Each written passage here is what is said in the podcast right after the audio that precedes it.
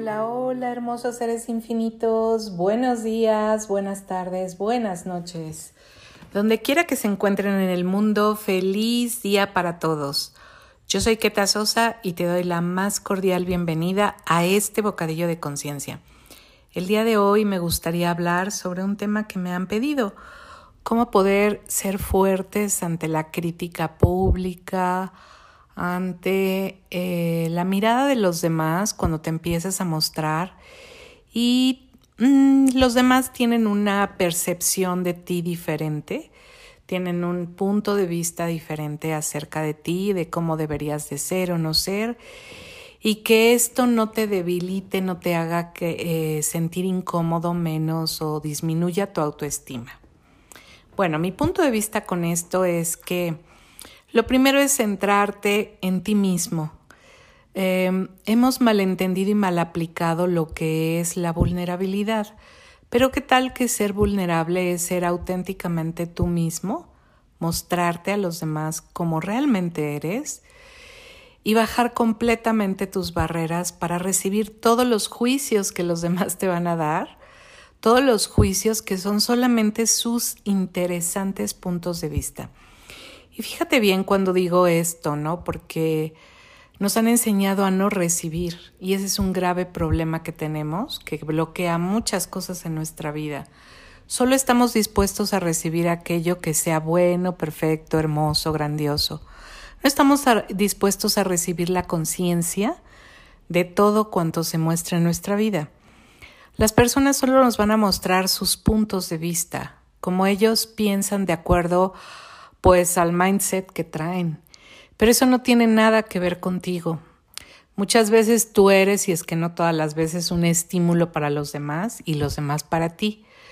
¿Y qué significa esto? Que tú vas a mirar en los demás lo que tienes registrado en, en tu cerebro, ¿no? Lo que tienes registrado en tus programas personales. Si en tu programa personal está registrado que eso que está haciendo la otra persona está mal, inmediatamente lo vas a, juzgar, etiquetar y vas a reaccionar. Y vas a tratar de evitarlo en tu vida. Porque también nos han enseñado a evitar todo aquello que no corresponde a nuestra idiosincrasia. En lugar de aprender qué es posible aquí. Eh, porque otras personas tienen otra ideología, otras experiencias, otras cosas si nos pudiéramos detener y mirar las diferencias, ¿cómo te imaginas que sería el mundo? ¿Cómo sería en este momento que hay una guerra entre Rusia y Ucrania? El que pudiéramos observar los puntos de vista diferentes. ¿Existirían estas guerras? Una de las grandes limitaciones que tenemos como personas y que nos separan es esto, creer que mi punto de vista es el correcto y el tuyo es incorrecto. ¿Y qué tal que ninguno de los dos es incorrecto? Solo son diferentes. Entonces, un punto es este, ¿no? Estar centrado en ti mismo, en ser tú, en ser auténtico. Segundo, recibir, bajar tus barreras y recibir todos los juicios. Tercero, darte cuenta que todo esto que recibes de los demás en realidad es solo un interesante punto de vista que refleja la perspectiva del otro refleja su punto de vista, refleja su idiosincrasia, su educación, la forma en que para esa persona ha sido relevante la vida en cierta medida. ¿Puede cambiar ese punto de vista? Claro que puede cambiar. Hay personas que insisten en mantenerlos, pero de que puede cambiar, puede cambiar, por supuesto que sí. Y tu punto de vista también, probablemente escuchar el punto de vista de la otra persona te dé otra perspectiva, te amplíe en algo y te haga ver. Ahora, ¿qué es relevante dentro de esta escucha? Cuando escuchamos a los demás, cuando recibimos información, cuando estamos abiertos a alguien más, poder distinguir qué es verdad para mí. Porque esto también deja que el interesante punto de vista del otro, si es verdad para ti también, te contribuye a mirar algo que tú no estás viendo si no es verdad para ti, bueno, evidentemente que dejes pasar toda esta información y no le des ninguna importancia. Cuando es verdad para el otro, pues es verdad para el otro y ni modo, no puedes hacer nada para cambiar eso. Es verdad para el otro, su vida funciona con esa verdad, la persona vive y reacciona, se alimenta, se nutre de eso. De la misma forma que lo que es verdad para ti. Nadie puede cambiártelo, tú no puedes cambiar algo de alguien más. Entonces también es darte cuenta cuánta importancia le das a recibir la aprobación de alguien más, ¿no? A que se te caiga tu mundo por la aprobación de alguien más. Lo que es verdad para ti va a nutrir tu vida, la va a llenar de espacio, te va a abrir hacia una posibilidad diferente.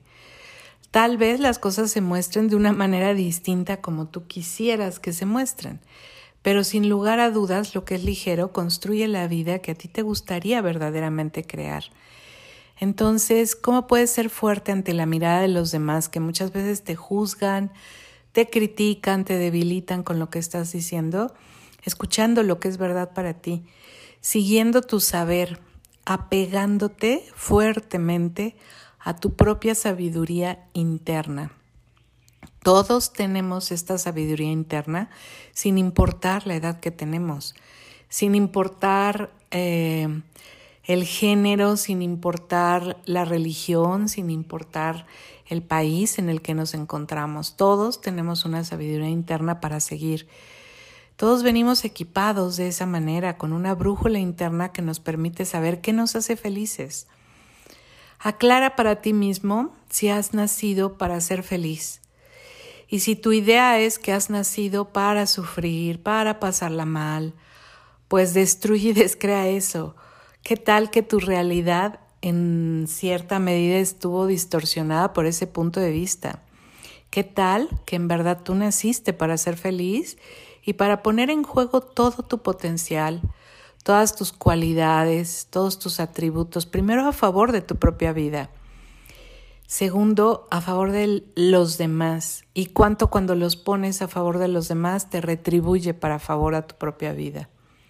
Entonces, fíjate cuántas cosas pueden ir construyendo la fuerza interna y de alguna manera consolidar tu autoestima.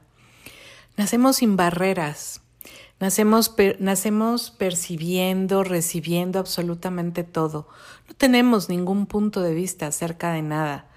Nos van educando acerca de lo bueno, lo malo, lo correcto, lo incorrecto, lo acertado, lo equivocado, y nos vamos metiendo en esta polaridad tratando de evitar lo malo y tratando de alinearlos, alinearnos a lo bueno. Pero ¿cuántas veces alinearnos a algo que nos resulta bueno, entre comillas, a la larga nos produce una limitación? Porque no estamos dispuestos a ver qué más es posible, qué más puedo recibir aquí que crearía una vida más grandiosa. Y cuando no estamos dispuestos a hacer eso, ¿cuántas más limitaciones suceden? Entonces percibe cuando tú escuchas la voz de alguien más, cuando tú reaccionas al juicio de alguien más, ¿cuál es el juicio que está ahí dentro de lo que a ti te enseñaron correcto, incorrecto, acertado, equivocado, bueno, malo? ¿Qué es lo que te resistes a recibir? Que si lo recibieras, te daría la conciencia de lo que verdaderamente hay ahí en ese punto de vista. Cuando nosotros estamos reaccionando, estamos haciendo más sólida esa limitación que crea pues ese punto de vista, ese juicio, y de alguna manera lo tenemos, solamente que en, la, en el punto opuesto, por, por eso estamos reaccionando. Entonces, ¿qué pasaría si en lugar de meterte en lo correcto incorrecto, te pones fuerte y neutral para recibir cualquier cosa que te digan buena o mala, fuerte y neutral? Ninguna de las dos te mueva. Que el halago no sea para ti un alimento, como tampoco lo es para ti una reacción el insulto, la crítica, la desaprobación. Ese es otro punto, ¿no? Básicamente observar cuánta necesidad tienes de aprobación, de pertenencia, de reconocimiento, cuánta necesidad tienes del respeto de los demás. Y si esto está puesto afuera, ¿qué pasaría si empezaras a observar cuánto te estás nutriendo tú en el respeto a ti mismo, en la aceptación de quién eres, en el reconocimiento de lo que eres, de lo que aportas, de cómo pones a jugar tus talentos en este universo. y fíjate, si tú te estás nutriendo, cuánto baja esa necesidad, esa hambre y de estar con los demás, de pertenecer con los demás. Porque cuando ya eres tú y te sientes más consolidado, estar contigo se vuelve un deleite. Y vivir contigo solo o acompañado se vuelve fácil. ¿Por qué? Porque te estás escuchando a ti. ¿Por qué? Porque no te estás mutilando, no te estás traicionando en ninguna relación. Y cuando digo estas palabras, mutilar o traicionar, me refiero a esos espacios donde muchas veces vamos cediendo en favor de evitar conflictos, en favor de llevar una armonía que a la larga se produce o se convierte en una armonía artificial, porque se va mermando nuestra conexión con nosotros mismos. Hay personas que a la larga llegan a desconocer quiénes son, llegan a olvidar cuáles eran sus sueños, llegan a olvidar sus pasiones, llegan a desconectarse de aquellas cosas que nutrían fuertemente su energía y que les producían felicidad. Y se acuerdan cuando ven otras personas que están en esa sintonía y dicen, ¿qué me pasó? Entonces, mirar la mirada de los demás, escucharla además por encima de la tuya, es lo que trae este desequilibrio. No estoy diciendo no la escuches, escúchala, pero hazte preguntas. Escúchala desde el espacio donde estás centrado en ti, estás centrado en saber quién eres tú, qué es lo que estás haciendo, para qué lo estás haciendo. Y después hazte todas esas demás preguntas, ¿no? Baja tus barreras, recibes esto cierto o, falso para mí, o verdad o mentira para mí. Y percibe, percibe qué sería de tu vida si recibieras esto y qué más es posible. Y bueno, ya para cerrar, me despido. Yo soy Keta Sosa y te deseo que te mantengas muy presente, percibiendo todos los puntos de vista y dándote cuenta si tú ya te recibiste, si tú ya te aceptas, si tú estás en, esta, en este respeto por ti, si estás honrando quién eres, si te mantienes conectado contigo. Recuerda, tu mayor fortaleza está en ser auténticamente tú. Y eso nadie te lo puede quitar una vez que lo conquistas. Una vez que empiezas a escuchar tu voz interna, sigue tu saber y síguelo aun cuando los demás lo puedan desaprobar. Toda la sabiduría interna se encuentra en ti. Mantente escuchándote. Y nos escuchamos la próxima semana. Bye bye.